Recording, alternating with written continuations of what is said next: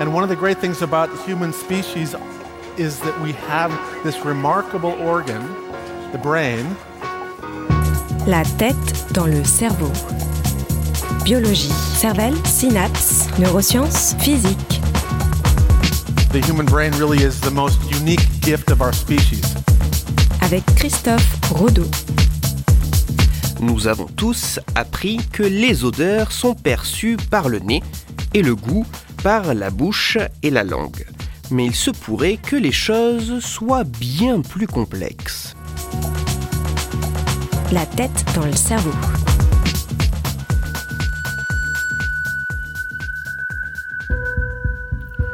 Chez nous, humains, comme chez la quasi-totalité des mammifères, le goût et l'odorat sont deux systèmes sensoriels, deux sens assez distincts et indépendants. Bien que goût et odorat reposent sur la capacité à pouvoir détecter des molécules présentes dans notre environnement, cette capacité est rendue possible grâce à la présence de récepteurs spécifiques à chacun de ces sens. Les récepteurs gustatifs pour la gustation, le goût, et les récepteurs olfactifs pour l'olfaction, l'odorat. Ces deux types de récepteurs génétiquement différents sont présents au niveau d'emplacement distinct au sein de l'organisme. Les récepteurs olfactifs sont notamment concentrés au niveau de la cavité nasale du nez, alors que les récepteurs gustatifs sont concentrés au sein des papilles gustatives de la langue. L'information goût et l'information odeur captée par ces récepteurs différents sont ensuite envoyées vers des régions cérébrales assez spécifiques pour y être traitées. Bien que distinctes, ces deux informations peuvent être intégrées, combinées ensemble au sein d'une région cérébrale, le cortex insulaire antérieur, pour donner naissance à une perception alliant goût et odorat, la saveur.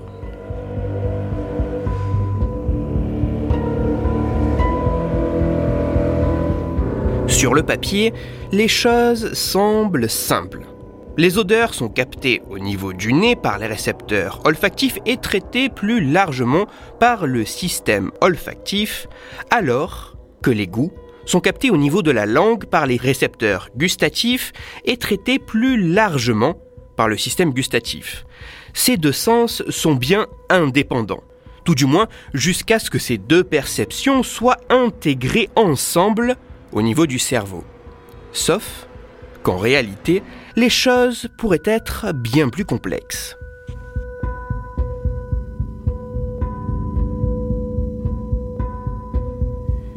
Dans une étude scientifique publiée en juin 2019 dans la revue Chemical Senses, des chercheurs se sont intéressés à la possibilité que la langue puisse, elle aussi, percevoir des odeurs. Pour ce faire, les scientifiques ont redoublé d'inventivité, mais surtout de technique, mêlant génétique, biologie cellulaire et biochimie, afin d'étudier la composition, mais également le fonctionnement des cellules présentes au sein des papilles gustatives des langues de rats et d'humains.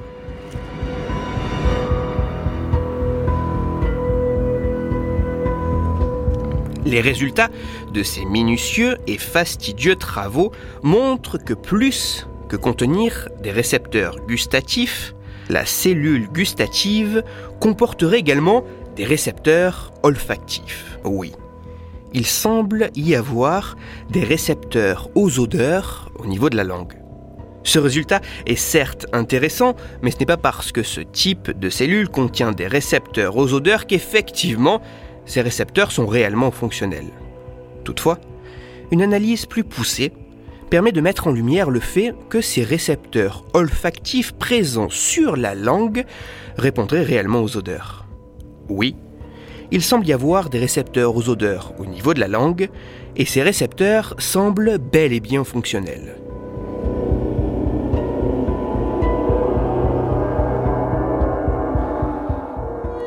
Il a longtemps été considéré que le goût et l'odorat étaient deux sens distincts, qui n'interagissaient qu'après un certain niveau de traitement au sein du cerveau.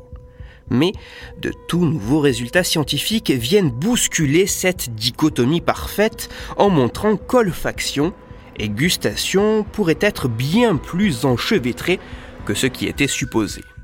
En effet, il semble exister des récepteurs aux odeurs directement au niveau des cellules gustatives de la langue. Le rôle encore largement méconnu de ces récepteurs à cet emplacement bien particulier ouvre de nouvelles et fascinantes questions de recherche. En conclusion, plus que de sentir avec la langue, il semblerait que l'association du goût et de l'odeur puisse, avant même d'atteindre le cerveau, se faire directement sur notre langue au niveau de nos papilles gustatives et la saveur naîtrait dans notre bouche.